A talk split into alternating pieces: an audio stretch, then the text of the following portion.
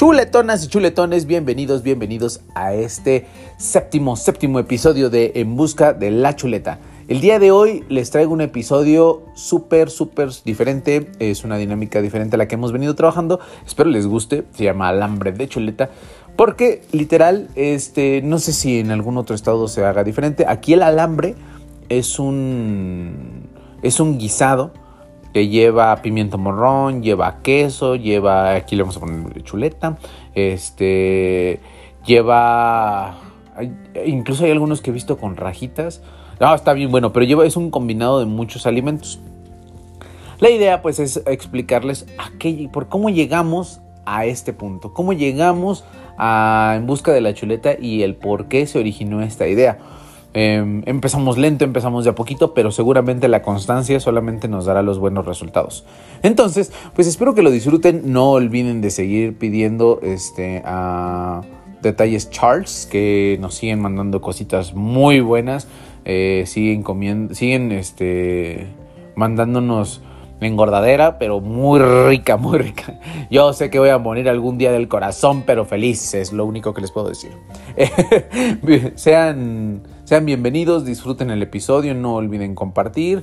Eh, le doy muchas, muchas gracias a la anfitriona sorpresa que va a estar el día de hoy ya estuvo con nosotros en algún episodio y espero que les empiece a gustar su intervención para que sea más seguido. Si les gusta su intervención, coméntenmelo aquí porque la podemos volver parte de este crew. Gracias, gracias y los dejo con este séptimo, séptimo episodio de Busca de la Chuleta. Bienvenidos, bienvenidos a esta edición, edición especial de En Busca de la Chuleta. Momentito. ¿Qué pasó? ¿Qué pasó? Hoy este es mi podcast. moi? Hoy yo voy a entrevistar a Frank el día de hoy porque queremos platicar sobre cómo surgió este podcast, cuál es el origen, por qué. ¿Y queremos saber. Pero primero, primero vamos a hacer la clásica introducción saludando el día de hoy diciendo Ni hao. Ni hao ma. Eh. Sí, sí, es como se dice ya gangoso. Y este. Jin Han. Jin Han. Jin Han. Medio Jin Han. Jin Han, ya. Medio Jin Han. Estoy dos, tres Jin Han. Hay más o menos Jin más o Han. menos. Más o menos Jin Han. Bueno, pues resulta que ni hao significa hola en chino. Ni hao ma significa cómo estás. Hao hao. significa bien. Todo chido. Y Sing Sang Da, no sabemos si se dice así o no, pero significa nervioso. Algo nervioso, nada más y nada menos. Uy, es que yo nunca he estado de este lado, ¿sabes? Como que siempre, siempre me, me- me identifico en el lado de hoy tengo que hablar y siempre estoy pensando, por ejemplo, cuando estoy con alguien, estoy pensando, ¿y qué le voy a preguntar? Y sigo bien la pregunta, ¿y, y qué tal si ya me alargué? Ya sabes que ni me gusta alargarme en las preguntas, No, ¿verdad? pues, te sigues como hilo de media, pero ahora yo voy a, a ver qué se siente estar de este lado y seguramente voy a cajetearla varias veces, pero Paro, Está paro. bien, ¿no? Hen hao. A ver, vamos a empezar presentando al día de hoy a nuestro creador, invitadazo de En Busca de la Chuleta. Él es Frank Rosas Landa. Mírenlo. Aprecienme. Mándenme ese teléfono. ¡Ay! Oli. Oli, Ili. Él tiene 32 años, es técnico en informática administrativa, licenciado en gastronomía. Ustedes se imaginaban en gastronomía, muchachos. Ya saben, miren acá, quien, les cocine. Maestro en gestión de negocios y actualmente trabaja en Televisa en el área de máster. ¿Eh? ¿Qué tal? Nada más y nada menos. Digo, la verdad es que sonaría tan rimbombante, pero cuando te das cuenta de que eh, la mitad de eso no sirve de nada hoy día, ya es como, un, bueno, bueno. Ahorita vamos a, a indagar más sobre tus orígenes, ¿no? Muy bien, vamos a empezar, porque hoy la dinámica va a ser diferente a la, a la normalmente, No la que normalmente usamos, sí. sí, va a ser distinta. Y vamos a empezar platicando por qué el podcast, cómo surgió, cuéntanos un poco más. Vaya, parece que este yo lo estudiaste bastante bien. Es importante.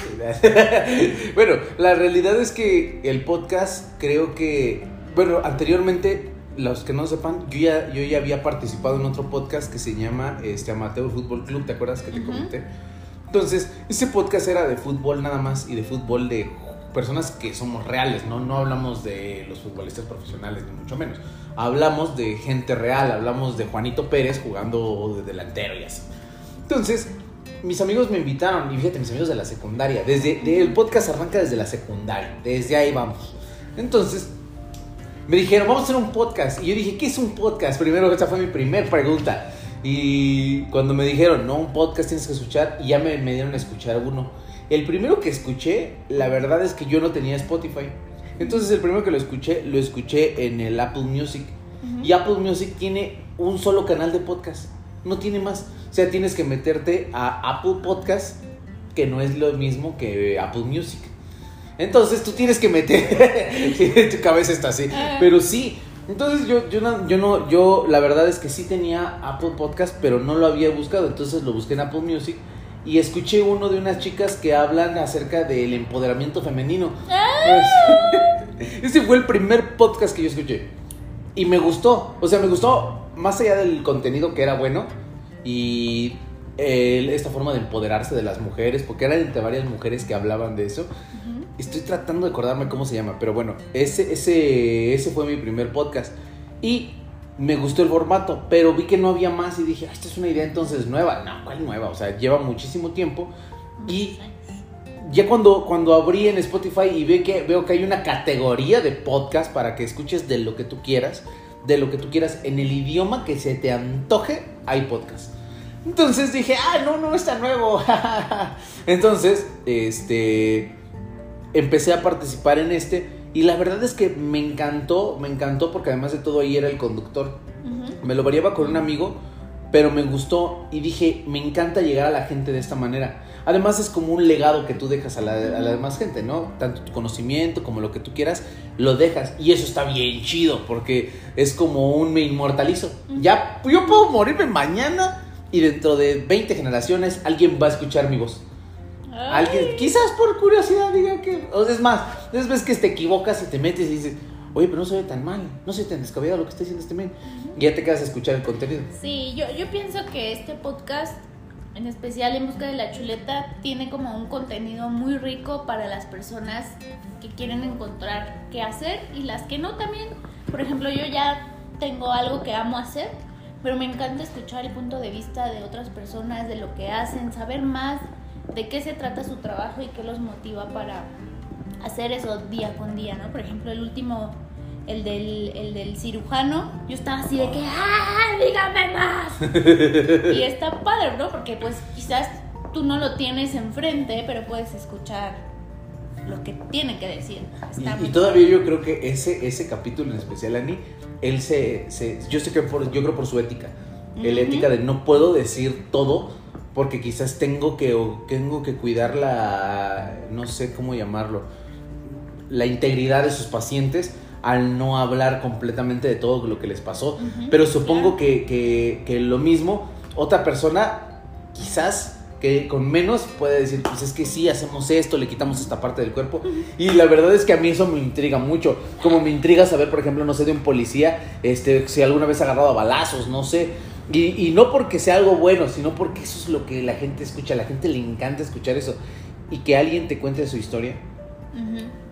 Porque estamos hablando con gente normal. No estoy trayéndote un artista, no estoy trayéndote a alguien que ya esté reconocido. Tal vez después esperemos a la quinta temporada. La, ya está. no, yo tengo una enciclopedia de ya lista. Falta gente, nada más que la cuente, pero de ahí en fuera ya está lista. Muy bien.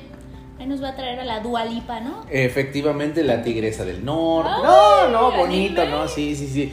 Tengo un especial con Donald Trump que va a estar buenísimo y me... No, no, no, de verdad. Viene después de hablar con Gandhi que... No, no. reviviendo a, al Buda. Ajá, ah, estaría bien chido. Imagínate un podcast de gente que se dedicara a la historia y que te hablara, no sé, de, de un especialista en Hitler, ¿no? Y que te contara todo lo que quizás no, o que se meta en el personaje de Hitler, ¿no? Y que te cuente todo lo que hay a Hitler en su, en su cabeza. Interesante. Que hay, que hay que empezar a Oye, y hablando de, de todo esto, de, de la variedad de personas que pueden venir a hablar al podcast, cuéntame cómo surgió la idea, o sea, ¿por qué este tema de invitar a diferentes profesionistas, profesionales, eh, oficios, lo que sea, a venir a platicar su historia? ¿Por qué? Yo creo que la mía es como una. Un, un lo, que, lo que yo tuve que pasar para llegar a donde a mí me gusta. Que es el día de hoy. Algún día me gustaría incluso dedicarme nada más a esto. Es un top secret que te voy a dejar. Patrocinio, avance. patrocinio. Por favor. Entonces, pero yo tuve que primero empezar sabiendo que a mí lo que y yo y te voy a empezar a hablar desde lo que no me gustaba. No me gustaba, por ejemplo, mi papá es piloto aviador. Invítalo. No. Ah, No, no, no, odio Bueno. la aviación. No, no, sí, voy a invitar a algún- Seguramente, ¿qué tal si un piloto nos está escuchando? Este, no, no es nada contra ti. Lo único es que mi papá trabajaba en la PGR. Y en la PGR se iban de viaje, pero muchos se iban dos meses, quizás a veces hasta tres. Y uno como niño lo que quiere es que juegue contigo. Entonces le empiezas a agarrar coraje sin saber que mi papá es, una, es un dedicado de su trabajo. Y se iba tres meses y él había una avioneta que pasa y le avienta inse- como no no es insecticida es como veneno a las amapolas Ah. eso es lo que hacía mi papá pasaba Llorando. sí es que la amapola es muy bonita ¿verdad? Pues. Son plantas muy bonitas No tienen la culpa, ¿no? Que Sí. la usen para sus cosas. oye pero qué cosa no bueno no, no, este entonces se iba tanto tiempo y yo le empecé a agarrar coraje y mi papá un día que, que quería que yo también fuera como él sin saber él que yo no me gustaba lo que él hacía Entonces, lo que en algún momento hice es decirle, quiero pelear contigo, papá. Quiero pelear y quiero que tú y yo, o sea, no pelear a golpes, sino más bien, quiero discutir contigo. Quiero discutir y decirte que aborrezco lo que haces. Como niño. Ajá. Como niño tienes ese tipo de pensamientos. Ahorita Sí. ya lo veo y digo, qué padre que es mi papá, Así ¿no? de que por ti, por él la droga no llegó a ti. ¿eh? Ah, yo pude haberme estado drogando con esa amapola, déjame. que, no. Entonces, este. Me acordé de la de. En busca. ¿No? ¿Cómo se llama? Este. ¿Y dónde están las rubias? De límpiate, adicta. bueno, este. Entonces, me acuerdo mucho que, que él quería que yo fuera piloto. Yo, con este coraje hacia la profesión, dije: necesito crear el momento para que tú y yo peleemos. Eso es lo que necesito crear. Entonces, Súper malvado. no, sí, era niño, es que niño resentido al fin y al cabo, Sí. o sea, como- y actúas como niño y lo, lo identifico así. Entonces, me, me dijo, ¿sabes qué? Ahí está, en ese momento, la única escuela para poder estudiar aviación a ese en ese modo y con nuestras posibilidades económicas era el CONALEP. Ujú, Y aunque no lo creas, estudié en un CONALEP. ujú. Y mi venganza, la ideé como niño, así de decir, voy a reprobar todas y absolutamente todas las materias voy a pasar una. Con la idea de que veas que no soy tonto, sí sé, pero quiero que veas que no, que cuánto aborrezco tu profesión. Ese fue mi plan maquiavélico para un semestre. ¿Y qué edad tenías, oye? Yo creo que tenía unos 14, más o menos 13 años, ma- 13, 14, casi 15. Y ya desde ahí la venganza. malvada, sí, sí, sí, Peor sí. que Soraya Montenegro. Ah, no creo que tanto, pero eh, la idea era esa, ¿no? Entonces me metí al Conalep y me iba a jugar, me iba de pinta, había unas canchitas y ya sabes con lo que me gusta el fútbol.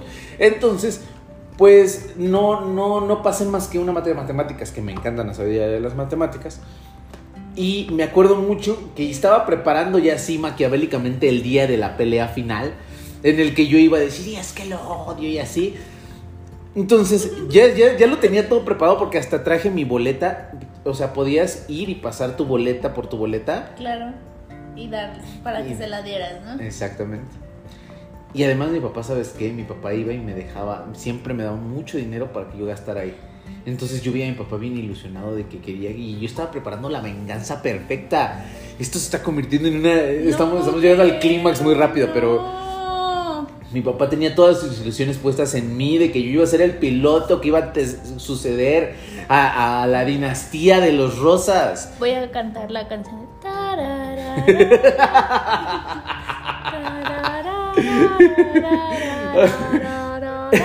Y así el papá, así como de. Sí, es que ahí viene la otra. Llega el día, llego con mi boleta y le digo, así como, pero como niño rebelde, así diciendo, toma.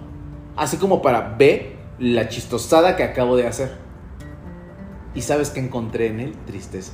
No encontré la pelea y yo, espera, espera, espera, espera, espera. esto no estaba en el guion en el guion tú y yo y nos íbamos a pelear. Y yo te iba a decir que aborrezco que me dejes solo, aborrezco que te vayas de trabajar como niño caguengue, porque eso es lo que uno hace. Nalgas miadas. Exacto, no puedo decirlo. Es más, yo, yo a mis 14, 13 años te odio. si me estás viendo, te odio, ¿no? Entonces, eh, me caía muy mal ese yo. Pero no encontré y me sentí muy culpable, pero muy culpable. Pues, ¿Cómo no? ¿Y tu papá? Ver su tristeza, ver su tristeza, decía. Y me dijo, haz lo que quieras. ya sea, decepcionado. Me dijo, haz lo que quieras. Y este, empecé a tratar de meterme en la universidad y me empezaron a gustar las computadoras. Entonces encontré una escuela privada, me metí a estudiar en la escuela privada y me encantaron las computadoras, yo era fan, pero a mi papá ya le daba igual. Y yo sentí que tenía una deuda con él. Una deuda grandísima por la situación que yo lo había hecho pasar a él, ¿no? Entonces, este, terminé eh, mi, mi, preparatoria siendo técnico en informática administrativa. Yo gustoso, pero lo veía él así como que, pues va, o sea, nada orgulloso de mí. Yo decía, es sí, no es piloto y ya, la cajeteó. Exacto. Entonces, ahí viene, de ahí se origina todo, porque entonces ahora me meto a, estoy buscando universidad, hice mi escuela, hice mi examen para la UNAM, no me quedé obviamente. Y entonces me dicen, ¿sabes qué? Ahí para poder entrar a la universidad, busca cuál quieres. Y encontré la Universidad de Insurgentes, que es donde yo soy egresado. En esa universidad, en ese plantel, hay, hay mercadotecnia, hay... ¿Cómo se llama la de las empresas? Administración. de empresas, turismo y gastronomía. Y diseño gráfico. No, no, no. Sí, ¿no? Pero no en ese plantel. Ah, perdón, discúlpeme, yo solo quiero hablar de esas cosas. Sí, sí, es cierto. Pero están bonitas. Bueno, la cuestión es que me acuerdo de que fui a la universidad a pedir información. Y me gustó, me enseñaron el plantel, las computadoras y todo. Y le dije a mi papá, ya sé dónde quiero estudiar. Y ya sé que quiero estudiar. Quiero estudiar informática, quiero seguir especializándome. Vamos y lo llevé a la Universidad de Insurgentes. Entramos, vimos todo el plantel y le explicaron cómo funcionaba, cuánto tenía que pagar, qué iba yo a aprender, todo lo que se explica en el recorrido inicial de la universidad. Y a la salida, mi papá me dice, oye, ¿y nunca has pensado en la gastronomía?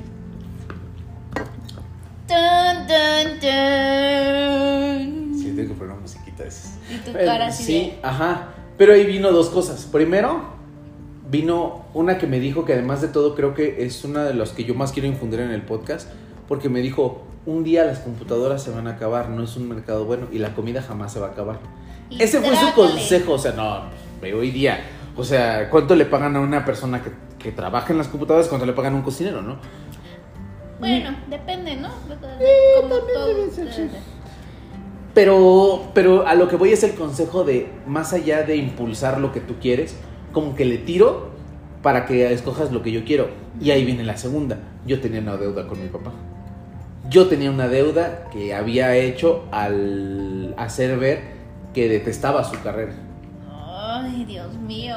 Y durante esta semana estuve pensando en qué voy a hacer, qué voy a hacer. Yo quiero seguir estudiando informática, a mí me gustan las computadoras, pero ahora ya le tengo miedo a que vaya yo a terminar y no vaya a haber mercado laboral para mí. Imagínate yo, o sea, nada más por ser licenciado en, computación, hay millones de empleos hoy. Millones, millones, claro. Sí, ya. Y entonces yo tenía miedo, tenía mucho miedo a que si me metía a estudiar eso, iba a terminar y iba a volver a decepcionarlo además de todo. Y pues que estudio astronomía. entonces empecé y le empecé a agarrar un poco de gusto, ¿sabes? O sea, no me desagrada, pero porque en la escuela cocinas un platito cocinas para un maestro. Y cuando ya estás en el mercado laboral de la gastronomía, cocinas miles y tienes una presión que te están diciendo, ya sale esto, y sale el otro, y sale el otro. Y, entras en una, o sea, hay gente que le encanta, ¿eh? Y yo, yo no tengo nada en contra de la gastronomía porque tengo muchos amigos de la carrera, obviamente, que, que se dedicaron a eso y que los veo y que son apasionados de la comida. Y digo, qué chido. Que ojalá hubiera tenido ese amor, pero yo no lo tenía, yo no tenía amor por eso. Pero tú eres amante de comer, ¿por qué no? Sí, exacto, eso sí, eso sí, para que veas. Sí. Bueno, de hecho tuvimos que comer antes de empezar el podcast porque saben que me pongo de malas aquí en todo el team que somos. Este... Y el team creen, creen. Ajá, exacto. Y el Sheppy es el team. Entonces, pues lo, lo que pasó fue que entonces me di cuenta de que yo lo único que necesitaba para poder sanar la herida era que mi papá me dijera, estoy orgulloso de ti. Y ya, con eso iba a acabar la deuda. Y llegó el día de la graduación de la gastronomía. ¿Y qué crees? Que no lo dijo. Pues no lo dijo porque no eras piloto. Exacto. Y dije entonces, si no, entonces tengo que estudiar la maestría. Quizás si estudio la maestría, él sí va a estar orgulloso. Y estudiaste la maestría. Y estudié la maestría. Santa Terminé. madre. Ay, Dios. ¿Y saben qué? Yo solo quiero interrumpir un momento para decir que todo esto se pudo haber solucionado con una conversación. Pero bueno, Yo pensé que ibas a interrumpir. Yo solamente quiero interrumpir para anunciar salchichas, salchichas. Sí. después Sí, cuando sí. ya se haga famoso esto. Es Pero- que en, en un podcast de chuletas podría ser muy Mm, bien en este, jamones, ajá, jamones, salchichas, Chuletas, quesos. tocino. Pero bueno, este. Entonces, eh, después de todo este recorrido, yo no sabía qué quería. Porque estaba en un, en un mercado laboral en el que me metí a la gastronomía y no me gustaba. Y no me gustaba. Estuve tanto en cocina como en salón atendiendo de mesero. No me gustó y dije, yo no quiero vivir de esto. No sé qué vaya a pasar, pero no quiero vivir de esto.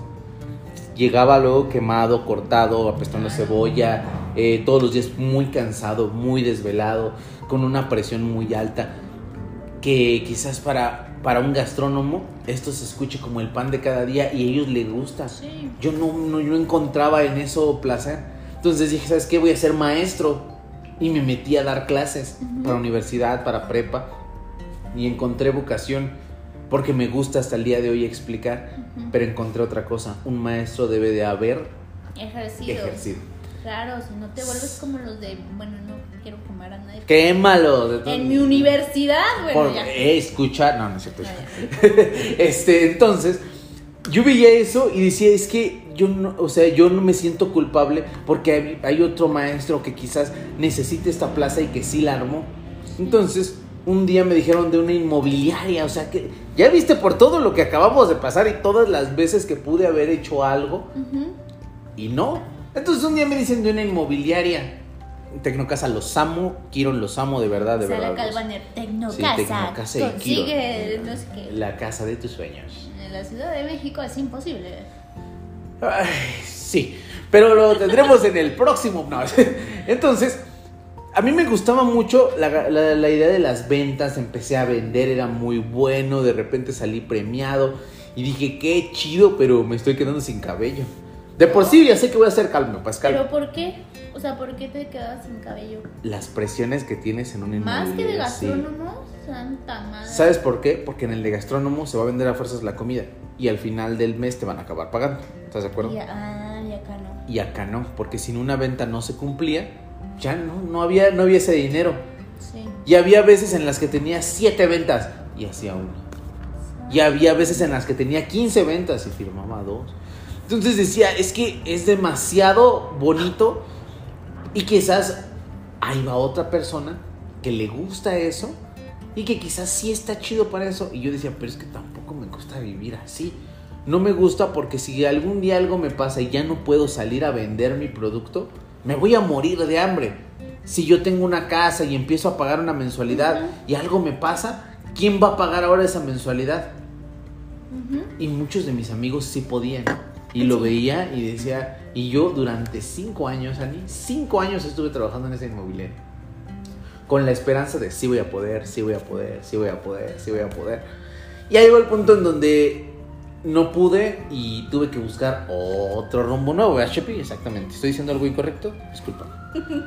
Entonces, después de todo este recorrido ya entré a Televisa, después de un largo trayecto, que es otra cosa completamente diferente a todo el historial que ya hablamos. Entonces, este, después de todo ese historial, encuentro este lugar y de repente empiezo a, hablar- a oír de hablar de medios, oír hablar de personas que, que, que su talento es hablar. Y dije, después de todo lo recorrido, yo tengo que hablar con la gente para decirles cuál es el camino y qué actitudes hay que tener para poder encontrar lo que en realidad quiero hacer. Entonces empiezo a, a sumarse lo que te contaba al principio del podcast con esta idea de decir, ya tengo la experiencia, de esto sí puedo hablar, porque ya lo viví. Tengo una vida de experiencias, tengo una vida de un montón de cosas que ya viví, que me tocaron hacer para poder llegar hasta este punto para poder llegar a decirles, sí sé, sí sé todo lo que tienes que pasar, sí sé absolutamente de todo, hice de todo. Yo era... sí que ya Sí, de todo. de todo, de todo. Y todavía estoy yéndome a pocas cosas porque dentro de la misma de gastronomía, pues sí, sí, estuve de, de- de- en el sushi, estuve también en el área de banquetes, estuve en el área de, de- de jardines. O sea, hay un mundo dentro de que también hice varias cosas ahí dentro. Y tuve que pasar por todo para poder llegar a decir, ya sí, quiero. Hasta este momento. Así, aquí vamos en la historia. No. Por eso es que necesitaba llegar a la gente de decir, Sí. seguramente hay un güey como yo. Ajá. No tan güey, quizás, pero hay un güey como yo que está tratando de saber a qué O dedicarse. muchos, o miles. Sí, y que alguien más les dijo, es que quizás lo que tú haces no va, no va a tener mercado. Y la verdad es que no es cierto, ¿no? O sea, me- igual me lo dijeron a mí, ser diseñador no te va a dejar nada y... ¿Cuántos memes hay de diseñadores gráficos Sí. que trabajan en los McDonald's, que son bien mal pagados? Y yo la verdad es que veo, yo, yo, yo te lo he dicho muchas veces, yo admiro tanto lo que haces que digo, o sea, yo no sé de dónde, por ejemplo, estábamos hablando, la otra vez vimos un cuadrito así bonito, no sé si se alcance a ver, pero tiene un cuadrito así bien bonito, que dije, ¿de dónde salió esa idea para poder hacer ese nada más, ese? Y yo digo, ojalá tuviera la mitad, la cuarta parte de inventiva para poder tener algo así de bonito. Pero es algo, es algo que te dijeron tú no vas a poder. Sí, sí, desde, desde ahí es cuando uno empieza a dudar y decir, ay, ¿lo hago? ¿No lo hago? ¿Lo hago? ¿No lo hago? Podría hacerlo, podría no hacerlo. Sí. Y, y esto, todo es, estas cuestiones de lo hago, no lo hago, me llevan a la siguiente pregunta. Después de que ya nos contaste lo que has hecho, ¿no? Gastrónomo, maestro, Inmobiliario. inmobiliario, Piloto. piloto es intento de de piloto. más. Sí. Todo esto que has hecho para, bueno, ahorita estás en Televisa trabajando, Ajá. pero dime, ¿qué es lo que se requiere para poder llegar a lo que realmente quieres hacer en la vida? No dejar. Yo creo que, así como yo dije, eh, como yo lo vi, es no dejar de insistir. Porque en donde estuve, siempre fui el mejor. Ah, Te voy a decir una cosa y te lo digo más que nada porque a pesar de que no me gustaba, nunca dejé de hacerlo.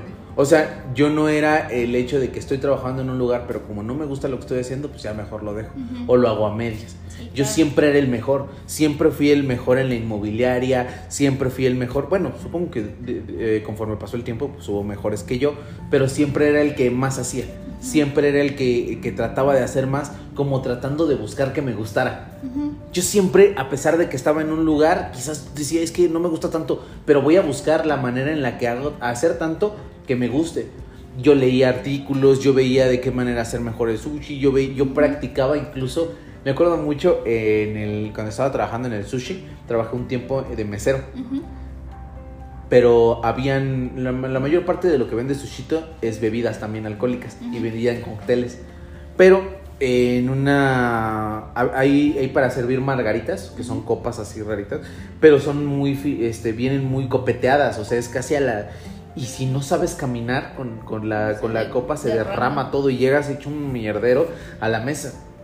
Entonces yo llegaba en la mañana y le ponía agua a mi copa y así practicaba yo solito. Siempre los es como tratando de hacer, de practicar, de saber. Me veía el Sí. capitán Ryan, me acuerdo mucho, y me decía, Capitán Ryan. así se llamaba el capitán Ryan. Eh, y Mike Ryan se llamaba. Entonces me decía, es que, ¿sabes qué? Porque él, él incluso veía que a mí me gustaba aprender, que me gustaba saber. Y siempre pregunté. Nunca pensé que hubo una pregunta tonta. Se burlaron muchas veces de mí, de las preguntas que hacía. Pero no me importó y no por eso dejé de preguntar. ¡Ey! Sí, Tome nota. No, no hay preguntas tontas, hay tontos que no preguntan. Exacto, no hombre, y eso yo siempre he admirado mucho de ti esa proactividad, esas ganas de hacer cosas, que no cualquiera la tiene. O sea, alguien puede decir, no, pues no me gusta esto, no soy buena en esto, no lo voy a hacer. ¿No? O sea, por ejemplo, yo soy de esas, que si no me gusta algo, no me interesa. Y ya es, bueno, bye. Adiós. Cambio, adiós. No, pero justo creo que eso hace que, que puedas encontrar exactamente esa cosa que te gusta hacer, porque de cada cosa que has hecho tienes algo. Y al final vas a tener todas esas habilidades que ya cosechaste más bien. Sí, sí, sí. Sí, no, sí, sí, ya sí. Sembraste. sembraste y después las cosechas al final. Y bueno, ahora dime, ¿qué factores hicieron que te dedicaras a lo que te dedicas? Justo hablando de cosechar. Oh, yo creo que llegó el punto en el donde al día de hoy me está costando. Cuando eres, fíjate, eh, me, me cuesta mucho por el contenido del podcast. Veo mucho y yo admiro mucho, por ejemplo, el podcast de La Cotorriza, admiro mucho el podcast de Leyendas Legendarias, que son podcasts muy reconocidos y que los escucho y que digo, wow, pero tienen un mercado muy amplio porque habrán de hacer reír a la gente. Yo hablo de enseñar a la gente y no hay mucha gente que le guste aprender.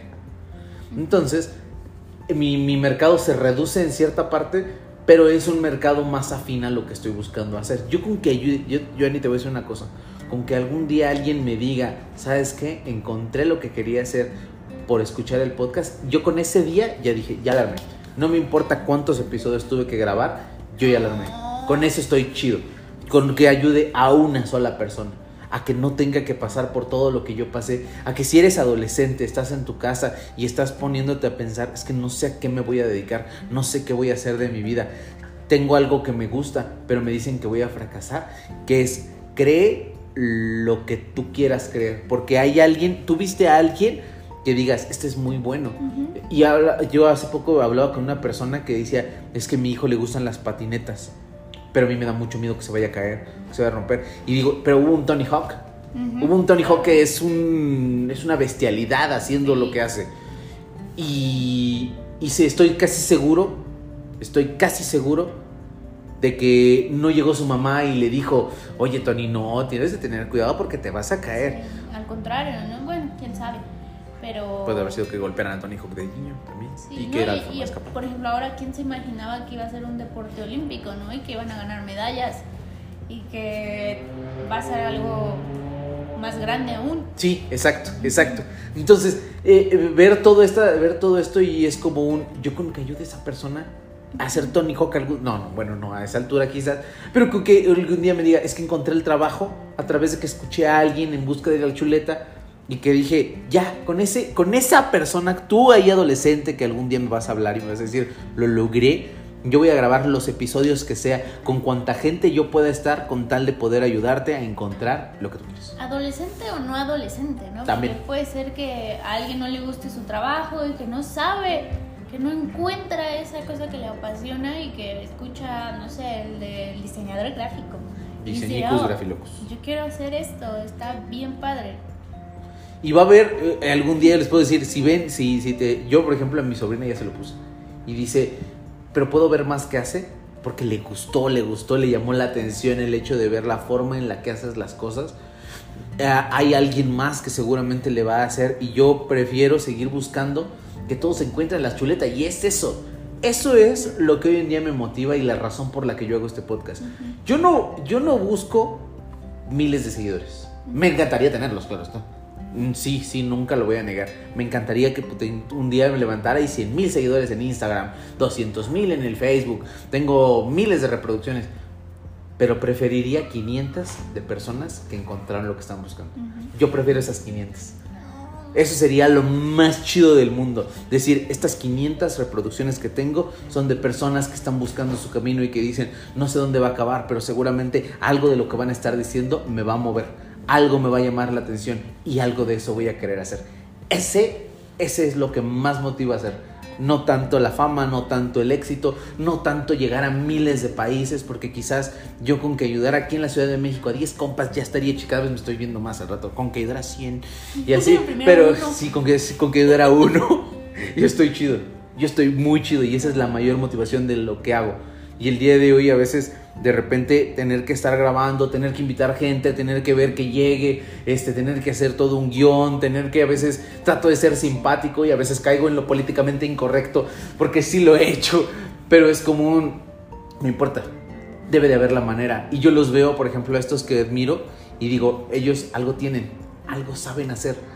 Y voy a aprender de ellos. Apenas me tomé un curso que dieron los de leyendas legendarias y, me doy cuenta de que todo tiene un, un, comienzo y un final, de que no puedo hablar a lo güey, tengo que saber, tengo que aprender y no sabes qué es, que cada semana tenga que empaparme de algo, de una profesión diferente. Sí, sí, porque justo pienso que lo haces muy bien, porque cuando, por ejemplo, fue el del diseñador gráfico, hablaste de temas que realmente pasan, ¿no? En el verdadero falso eran cosas que yo decía, ay, ¿y de dónde se sacó esto este hombre? ¿Cómo es que lo supo?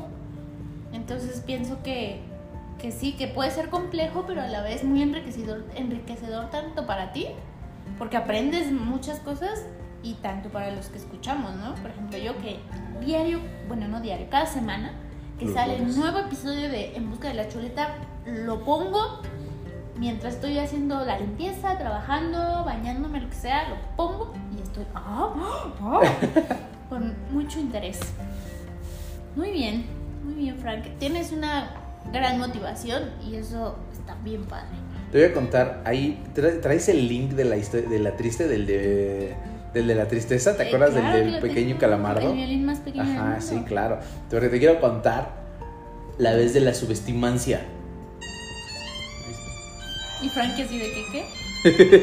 Me encanta ese. Creo que había puesto otro antes, pero no hay nada como es el violín más pequeño del mundo tocado por Calamardo.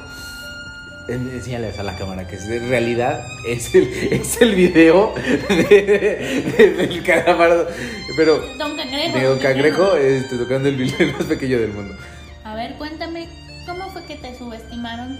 Me acuerdo y otra vez ahí yo te amo, papá, la verdad, si lo escuchas te amo un montón, pero sí a veces que, la subestimación viniera desde él fue lo más triste del mundo porque, ¿sabes? Yo me estaba preparando y estaba a punto de acabar la carrera. Y mi papá y sus hermanos rentaron un lugar en el que iba a ser un salón de fiestas.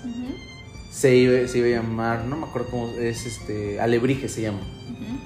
Y mi papá me dijo, vamos a ponerlo y ya con la preparación que tienes seguro lo vas a levantar, seguro vas a poder hacer las cosas. Yo dije, va, me rifo. Es más, empecé a, hacer, ya así como, como chavo cuando sales, empecé a hacer como mi tesis, pero de lo que iba a ser, la temática iba a ser, cómo iba a poder este, hacer uno de costos, gastos y todo para poder este, levantar el lugar y me sentía bien padre. Entonces de repente empieza a llegar las fechas y me dice, ¿sabes qué? Y va a venir tu tío de Estados Unidos que trabajaba más o menos de lo mismo para que en conjunto lo pueden hacer y pueden hacer las cosas y van a hacer. Y un día me dejaron fuera de la jugada. Y se lo dieron a mi tío. En traición. ¿Cómo es el de las rubias? La eh, traición, la decepción, la. No, la traición. La decepción. Así sentí, yo, yo sentí, ¿la sabes qué? Lo más feo, que no fuera para decírmelo. O sea, es como un... Eh, yo, yo, yo era de ir y preguntar. Yo creo que cuando algo te interesa, vas y estás al tanto, ¿no? Oye, ¿cómo va? ¿Qué tal va? Y yo era siempre de preguntar, oye, ¿qué se necesita? ¿En qué van? ¿Qué están haciendo? No sé si ya checaron. Y trataba yo de reunirme para poder ver las cosas. Y poco a poco me di cuenta que me estaban dejando fuera. Que me estaban dejando fuera para poder hacer las cosas. Y yo sentí, chin, pero ¿qué hice mal? Y nada más era que pues mi tío necesitaba mucho el trabajo porque no tenía nada de que venía de Estados Unidos y acabó tirando el negocio a la basura. Todo el dinero que le habían invertido mis papás, mis tíos, todo eso se fue a la basura. Y yo sentí el hecho de, ¿por qué, ¿por qué yo, que sí vengo preparado para hacer esto, por qué a mí no me das el chance de... Y sentir el día de hoy que yo con esto, por ejemplo, veo mi, veo mi casa, veo mi forma de, de poder ver, comprar un micrófono, comprar una laptop, comprar, ver de qué manera subirlo Nunca he, nunca he preguntado ni he dicho, es que no pude hacerlo por esto. Nunca, nunca es siempre el, el cómo sí, el vamos a ver de qué manera lograrlo. Y quizás, quizás al día de hoy que veo eso, nunca le, nunca le he dicho nada a mi papá, nunca, jamás. Creo que si se entera se va a enterar por esto. Y yo así llorando. Sí. Y una vez más, yo quiero decir que esto se pudo haber solucionado con otra conversación. ¿De veras? Nada más y nada menos. Pero creo que, fíjate, una de las cosas es que quizás si me hubieran regalado las cosas no hubiera llegado tan alto. Sí, yo también pienso eso, pero. Oye, ya voy a quitar. Sí, ya no es tan triste. Ya, ya. Pienso que, que también en parte es. Ah, ya perdí el guion. No, en parte pienso que, que este podcast también funciona para los padres, ¿no? Ah, podría ser. A los padres, porque pues imagínate, tu papá decía, pues un, un licenciado en informática, ¿qué va a hacer, no? Para que no subestimen a la gente, para que no subestimen lo grande que, que puede ser ese alguien, ¿no? Aunque sea solo una persona entre miles que puede, no sé, por ejemplo, los diseñadores que antes se pensaba que solo uno entre un montón de diseñadores iba a poder ganar bien y tener su, su patrimonio, lo que sea, o su felicidad, lo que sea. Y no, o sea, aunque sea solo uno, ese uno puede ser tú, puede ser su hijo, señores, señoras. Niño, niña, Sí. Venezuela. Pero ¿sabes qué? Ahí lo único que yo recalcaría es la otra, la otra cuestión de mi mamá. Mi mamá, ¿sabes qué hace? Todos los días, siempre que le cuento que voy a hacer algo, me dice, tú puedes, échale ganas. Está bien chido que la persona a la que le puedo ir y puedo contar todo esto de mis proyectos sea mi mamá. Porque nunca, nunca me ha dicho, oye, pero ¿qué tal si no funciona? Oye, ¿qué tal si estás perdiendo tu tiempo? Oye, ¿qué tal si podrías hacer otra cosa? Oye, ¿por qué no le inviertes ese? Nunca me ha cuestionado el por qué. Siempre que les... eh, porque ella además de todo también es... Yo, yo adoro que tú y mi mamá son las más fans de En Busca de la Chuleta. Sí, sí, claro. Claro. Pero- y, y tenía que ser mi mamá, obviamente, ¿no? Pero que, que cada vez que sus hijos hagan algo, los, los impulsen porque muchas de las veces es como un quizás tú no deberías de hacer eso. Pero el hecho de que alguien tarde en llegar al- a donde tiene que, que llegar para disfrutar de lo que está haciendo, no está mal, no está mal fracasar. No está mal el hecho de no lograrlo. Porque tarda el proceso. Yo, yo leyendo la historia de lo del coronel Kentucky Fried Chicken, la vez que lo leí dije, wow, qué locura que el señor a los sesenta y tantos años pudo vender por fin su pollo. Ay, no. No me imagino al men con cuánto pollo tuvo ahí durante- y además de todo que debe ser gordito porque el único que comía era pollo, ¿no? Ajá, sí. El violín más triste. Sí, No. Porque pobre men, eh, era, era el pollo, o sea, es eso. Y yo no me imagino a un niño que tenga su propio pollo y que nadie se lo quiera comprar y que a los 30 años diga, ¿sabes que Ya vendí el pollo. Igual lo mismo pasó con la historia de la Coca-Cola, ¿no? Que era, que, iba, que era un jarabe, que la vendían en las farmacias. Y nadie creía en ella y nadie les dio así como el chance. Y un día llegaron y el día de hoy, ¿qué es Coca-Cola? Ustedes pueden tener el que creó la Coca-Cola en su cosa. La cocoy, sagrada cocoy. Yo me aquí No, que y siempre es que me pongo razón, pinche. o sea, hay gente que descubre desde muy joven qué es lo que quiere hacer, hay gente que lo descubre a los 70 años, pero eso es lo importante, descubrir qué es lo que quieres hacer, qué es lo que te hace feliz e ir por el camino para poder lograrlo. ¿no? Y una de las cosas es que la gente genera expectativas de ti. La gente, por ejemplo, de mí generó muchas expectativas de la gastronomía. Ujú. Muchos me decían De que ya va a ser el, el, El pues, chef. Ajá. el chef para todo. Y yo, y yo la verdad es que te sientes con responsabilidad. Porque además de todo, pues, ahí sí mi papá me decía, pues mi, mi hijo es licenciado en gastronomía, que va a ser chef. Y yo decía, "Ja, ja, ja". o sea, porque, porque no, y además de todo, no, van a ver, cocino unas cosas y yo así de, ¿y qué voy a Y tú cocinar? así de que quemándose Sí. el, el agua. Y el sartén, así te lo juro, sin nada puesto, ya se quemaba. Pero, este, genera, la gente genera expectativas. Hace poco fui a, de vacaciones y una, y un familiar me dijo, ¿y qué pasó? Ya nunca entonces vas a estudiar gastronomía, vas a hacerle nada a la gastronomía. Y quizás, pues dentro de mi, mi, ya no me importa si crees o no crees en mí, porque ahorita estoy haciendo lo que yo quiero. Le dije, ¿para qué? Para ganar la tercera parte de lo que estoy ganando ahorita. Y casi me pongo mis lentes negros y aviento el micrófono. y me voy. Así, así literal, porque la gente genera esas expectativas y piensa que porque haces lo que ellos quieren o esperan de ti, tú debes de estar bien. Y no, no importa no importa cuánto, cuánto tengas que luchar en contra de lo que la gente piensa de ti, que te valga madres, que te valga madres. Los las opiniones de tu tía, de, del, del vecino, de un maestro, porque los mismos maestros a veces te generan el miedo a lo que te vas a enfrentar dentro de la O incluso de los mismos de tu, de tu generación, ¿no? O sea, me refiero a tus amigos, a toda la gente de tu edad que está cercana a ti porque a veces uno ve a alguien y dice, no manches, esta persona ya está de que millonaria, con su carrazo, con su casa. Y yo así como de que... Ah, Pero quizás esa persona es muy infeliz porque trabaja en un banco, ¿no? Bueno, yo creo yo que trabaja en un banco. Eh, y tú que amas, amas lo que haces, eres feliz, ¿no? Y tal vez no tienes el carrazo del año o lo que sea, pero eres feliz.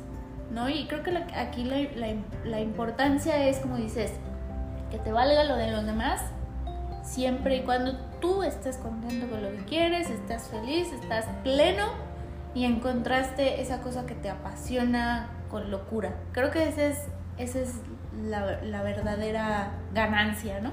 Pero, y viene una que quiero hacer muy claro y que creo que es lo principal, entender que el ganar dinero no es que estés disfrutando de la chuleta. Y no es que seas exitoso. Es eso.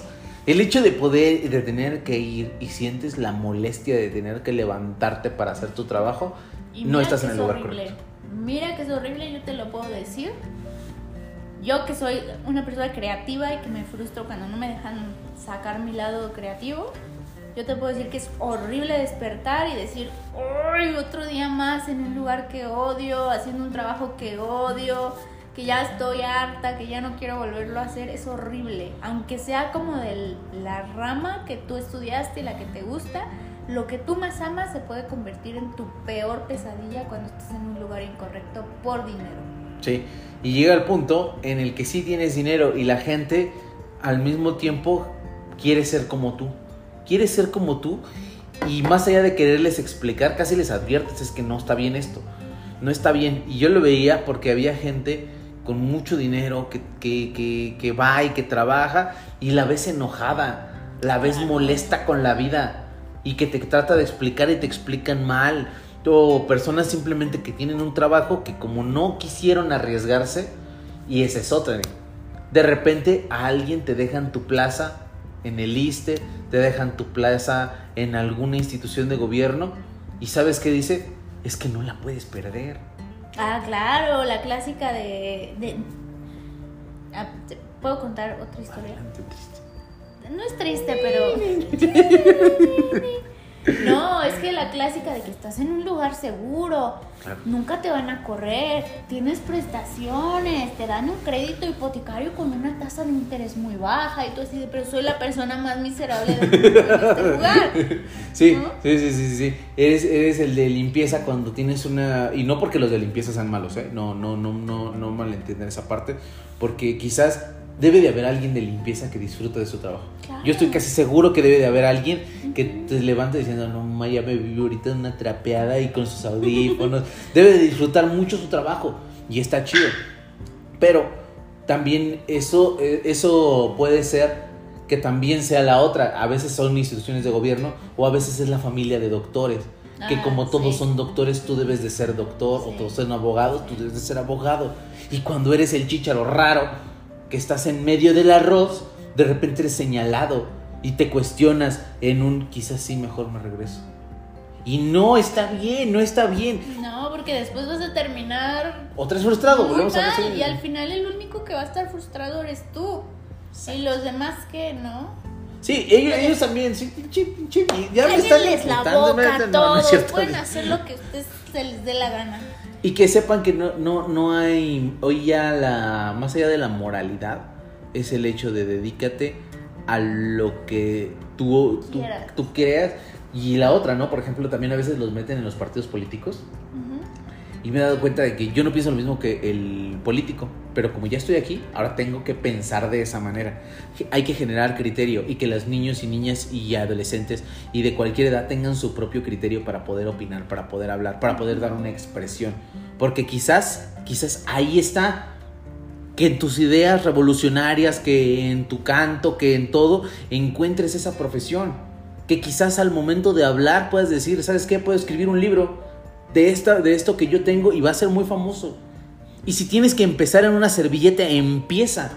Yo creo que lo primordial y el paso más difícil para hacer lo que tú quieras es hacer lo primero, es dar el primer paso. Porque, y no detenerte, porque puede ser que des el primer paso, pero si dices, ah, ya di el primer paso, voy a dar Tengo miedo, tengo miedo, tengo miedo. mil años y ya te moriste, pues no.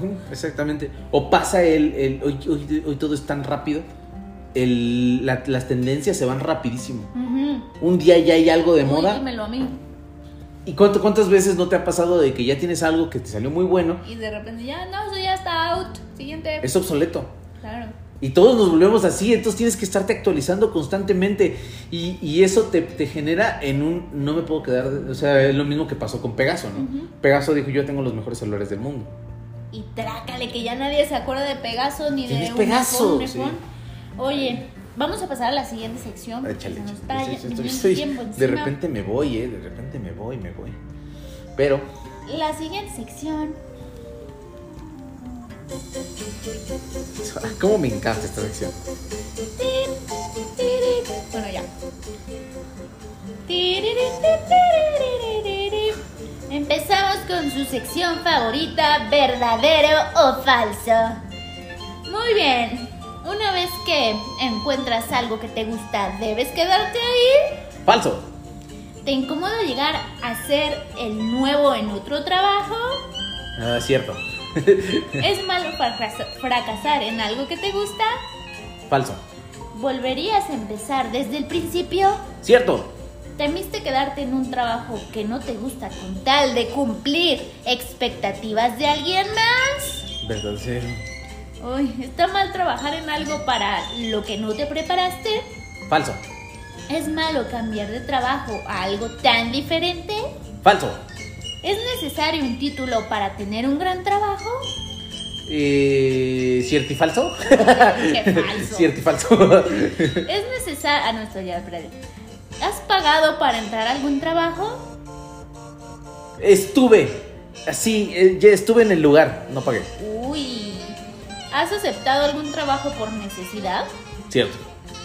¿Es malo ganar poco dinero en un inicio? Falso. ¿Sacrificarías lo que amas por un buen sueldo? Falso. Eso es lo que dice. Falso. ¿Te, sirvió la experiencia de alguien más para encontrar el trabajo que querías? Cierto. ¿Es viable que vuelvas a cambiar de trabajo? Cierto. ¿Podría uno trabajar de manera... ¿Podrías trabajar de manera independiente? Cierto. Indaguemos. Indaguemos. Déjenme quitar la musiquirri porque Está no muy buena. Muy bien. bueno, ¿Saben el ciento un dalmatas esa música, esa canción? No sé. Pero Está bonita. Muy bien. Bueno, vamos a indagar un poco más en estas preguntas. La primera en la que quiero indagar es ¿es malo fracasar en lo que en algo que te gusta? Dijiste que era falso. Sí, falso, falso, porque todos debemos de fracasar. Yo no lo tomo como un fracaso, por ejemplo, el de Mateo, pero sé que se pudo haber hecho mejor.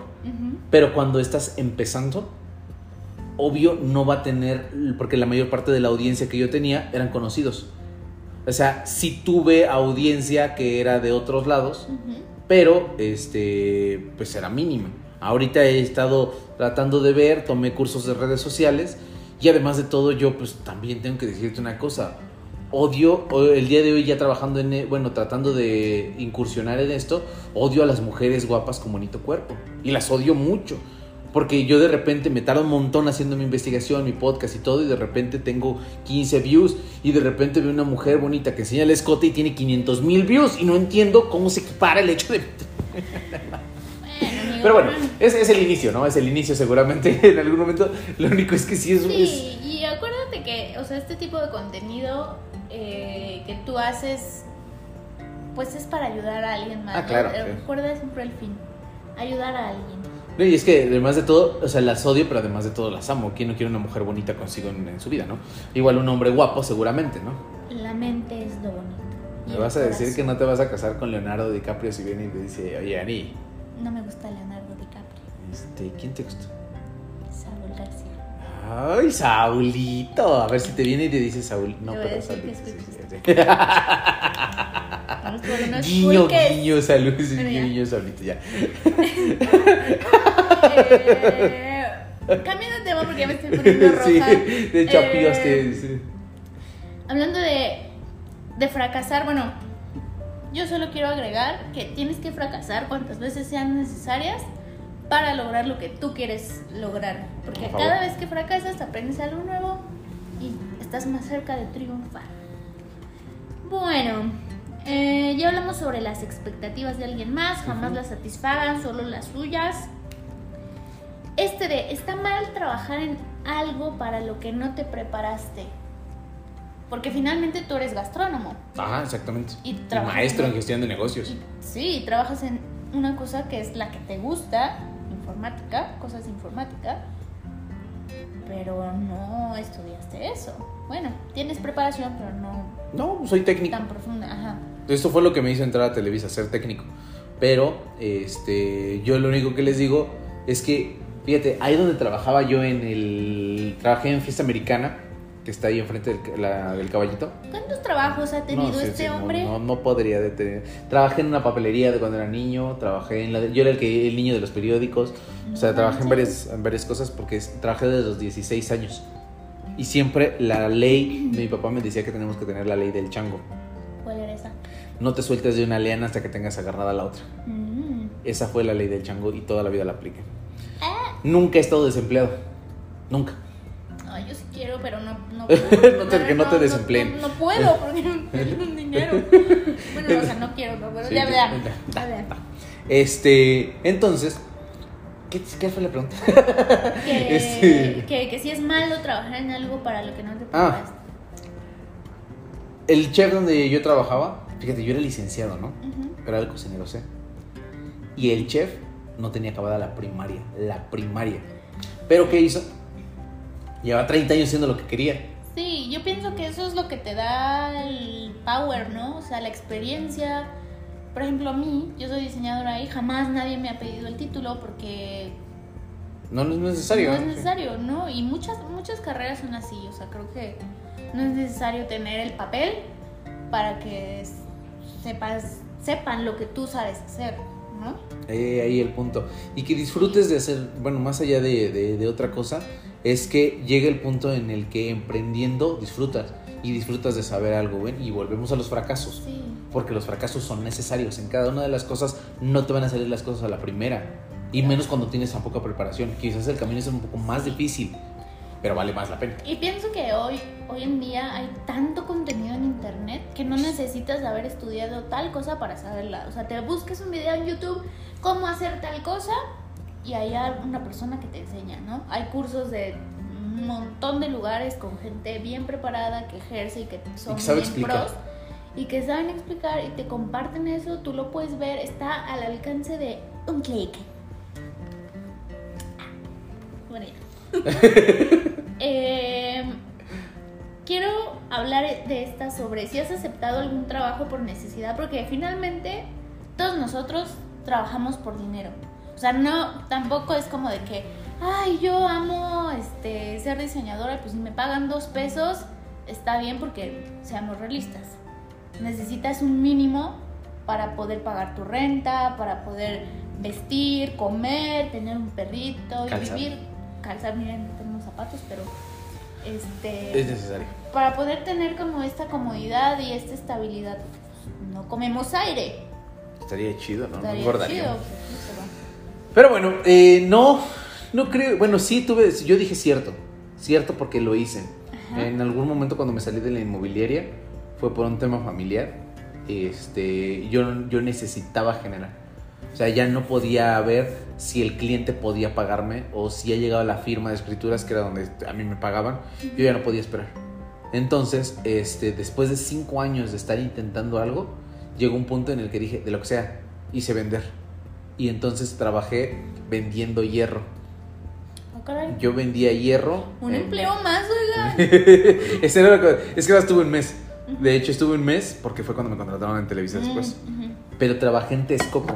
O sea, yo de Pantitlán, más o menos donde vivía ahí, me iba hasta Texcoco todos los días a trabajar ahí y era una que vendían vigas, vendían este, láminas, ajá, todo. Y me tienes que aprender incluso este eh, qué temperaturas usan y todo eso. O sea, todo el, todo el mes estuve aprendiendo para que al final del mes, ya que me compraron mi computadora y todo para empezar a trabajar.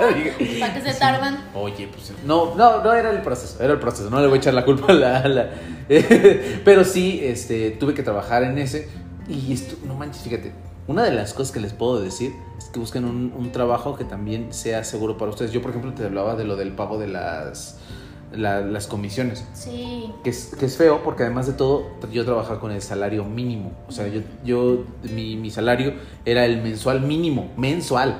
Y ganaba 2.700, 2.800 pesos mensuales. Más lo que yo me metía de- del otro. Pero en esta, en la, en la de hierro, trabajaba de lo mismo vendiendo, pero mi sueldo base era de 6.800. Ajá, era- Más lo que yo, todo lo que yo vendiera. Ah, no, estaba. Estaba bien chido. Y lo- lo- cuando me dieron mi finiquito en la inmobiliaria, después de cinco años de trabajar, me dieron 2.300 pesos. Cinco años me aventé y en el Infonavit no tenía puntos. ¿Y sabes qué fue lo más raro? Que con un mes que ni trabajé porque fue pura Le- Te dieron capacitación, más. en la de hierro me dieron 3.000 por un mes. Y además de que se me pagaron, claro está. Pero ya fue el hecho de decir que tuve que Sí. por necesidad.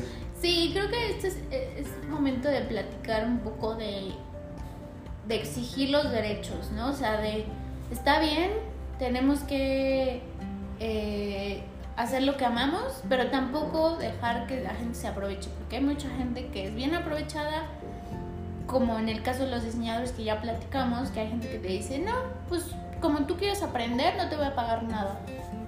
Y, están ganándose y embolsándose millones de pesos y a ti no te pagan nada. O sea, también como si todos tenemos esta cultura de págame lo justo, se va a generalizar y ya no van a aprovecharse tanto de, de nosotros, ¿no? Porque la gente luego es bien culé. Sí, sí, sí, sí. Sí. Sí, sí, la verdad es que no, no, no, no se dejen, no, no por hacer lo que ustedes quieren, también, o sea, se rebajen, ¿no? es un balance, o sea, hacer lo que te gusta, pero exigir una buena re- remuneración. Exacto. Muy bien, eh, ya nos queda poco tiempo, ¿cierto? Efectivamente, estamos llegando a los. ¡Ah! Estamos llegando a la hora, todavía nos faltan como unos La cuatro hora, minutos de la hora. Este, Eh. Chepi, ¿cómo vamos? ¿Vamos bien, Chepi? Bien. Chepi está muerta. Pues, ¿por qué no nos.? O sea, ya terminamos estas preguntas. Bueno, la última, la última. Esta creo que es importante. Trabajar de manera independiente. Si podrías trabajar de manera independiente. Mm, creo que mucha gente, por todo lo que pasó con la pandemia, es el mejor ejemplo de ello. Porque más allá de lo que yo te pueda decir, porque quizás estoy hablando de teoría, vi muchísima gente que dijo, me tengo que poner a hacer sándwiches y tengo que vender mis sándwiches, porque en mi casa tienen que comer. Sí, soy licenciado, sí, soy lo que tú quieras el título, pero el hambre no, no, no, no ve si eres doctor, si eres, eh, o sea, no ve nada de eso. El hambre es hambre. Y si tienes que, tienes que. Entonces yo creo que lo, lo más importante, lo más importante ahí sería simplemente darnos cuenta que el que quiere hacer las cosas y tiene las ganas de hacer y tiene un motivo, lo va a hacer. No, no, no sería, lo único que podría agregar ahí es sí, cualquier persona que quiera va a poder trabajar de manera independiente. Yo tengo miles de empleos, entonces a cualquiera de ellos podría regresar de manera Sí. independiente. Sí. Y ahí también hablar un poco, bueno, ya este es un tema más complejo, el privilegio, ¿no? Si ustedes tienen este privilegio de que se les dan herramientas y poder para hacer lo que ustedes quieran, aprovechenlas, Sí. úsenlas a su favor, Sí. no se duerman en sus laureles porque hay gente que quizás no tiene este privilegio y puede ser que hay un niño en la sierra que quiere ser doctor y que pues es muy difícil que lo logre porque pues no tiene acceso a la educación, ¿no? Porque tiene que trabajar para mantener a su familia. Entonces, si usted está escuchando este podcast y tiene las herramientas, Úselas. esfuércese, úselas, aprovechelas, sea muy feliz. Y también esas, esas personas que, que quizás están en la sierrita y todo, se ha dado casos de que con todo y eso pueden. Yo creo que una de las cosas que también debemos de agradecer a las personas que hemos logrado es el apoyo de los padres que no que más allá de ser su obligación les gusta ver triunfar a sus hijos. Esos papás se merecen una estrella, se merecen el cielo, se merecen todo, todo lo bueno. Gracias por seguir apoyando y por hacer mejores seres humanos. Creo que eso sería muy buena, hacer muy buenos seres humanos. Que, que te sientas que puedas convivir con alguien. Yo en esta pandemia he encontrado a muchísima gente que digo, wow, qué padre haber estado con ellos, qué padre poder convivir con ellos, qué padre, qué padre de que seguimos aquí, este nuevo, este, yo creo que ya la voy a invitar como conductora a ver qué dice la gente, para que ahí la, voten, voten por Ania Fernández para nueva co co-conductora del podcast En Busca de la Espero no haber apestado en eso. ah, estuvo bien chido. Y la verdad es que creo que llegamos al punto de poder explicar para qué, para qué un podcast, para qué llegar a esto y por qué estar subiéndolo cada semana. Y ahorita hemos estado con buena audiencia, pero compartan, llegue, a alguien le va a servir. A alguien, si le gusta, comparta, si no le gusta, comparta. Si, si lo odia, comparta. Eh, muy bien, Fran. Pues ya estamos llegando al final del podcast. Me pero para cerrar ya lo último, lo último, me gustaría una conclusión de la chuleta. De en busca de la chuleta. ¿Qué es lo que te ha dejado en este corto trayecto, pequeñito? Todavía no tenemos tantos episodios, pero ¿qué es eso que, que te motiva a seguir haciéndolo? Cuando oigo a la gente que comparte su legado, me gusta mucho, porque de entrada es algo que siempre va a estar. Me gusta que la gente eh, pueda lograrse y amo ver cuando una persona se supera. Amo ver eso que tenemos que pasar porque lo pasé como decadencia en algún momento. Amo ver que esa tristeza se vuelve en felicidad. Amo ver cuando una persona va y te comparte el sí pude. Eso eso creo que, que nos llevaría a más si todos nos impulsáramos para poder crear una sociedad en la que entre nosotros mismos nos ayudemos a ser mejores. A veces las condiciones no se ayudan y si ustedes tienen el chance de poder regalarle a alguien un libro, regálenselo. Si tienen el chance de poder pagarle un curso a alguien, páguenselo.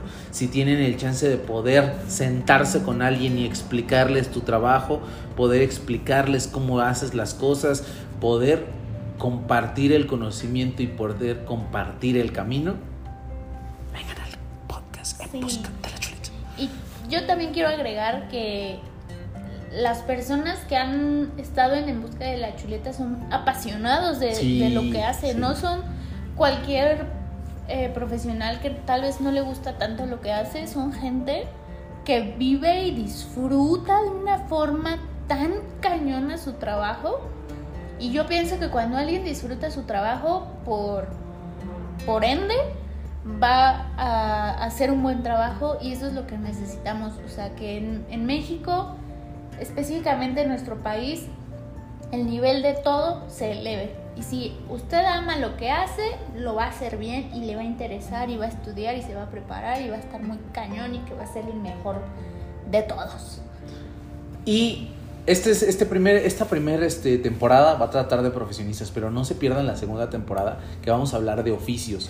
Todos aquellos que quizás no se dedicaron a algo de manera profesional y tienen un oficio, los admiro el doble, porque han sido personas que han salido adelante a pesar de todo esto y que son muy talentosos. Yo de verdad es que admiro a todas esas personas que pudieron con eso y que el día de hoy nos vienen a compartir. Sí los admiro el doble, nunca demeritaría su, su, su trabajo y Venimos a compartir. Sí, quien quiera venir, postúlese, inviten. Usted si conoce a alguien apasionado de su trabajo, invítelo para que venga aquí a platicar con nosotros. Y bueno, se acabó. Nos vamos con. Ay, mi gallo. Ah, eso me gusta para irnos. Adiós, chuletones. Nos estaremos viendo en el próximo En Busca de la Chuleta. Adiós.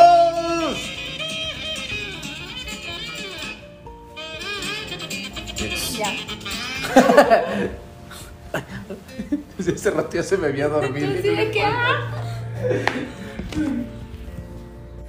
Y pues gracias, gracias por quedarse hasta el final. Este, este episodio estuvo buenísimo, me encantó.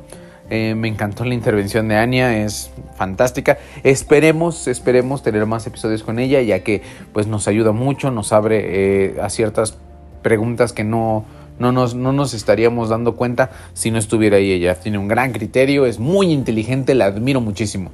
Entonces, bueno, pues este, las dejamos en este, este episodio. Les agradecemos que lo hayan escuchado. No olviden compartir.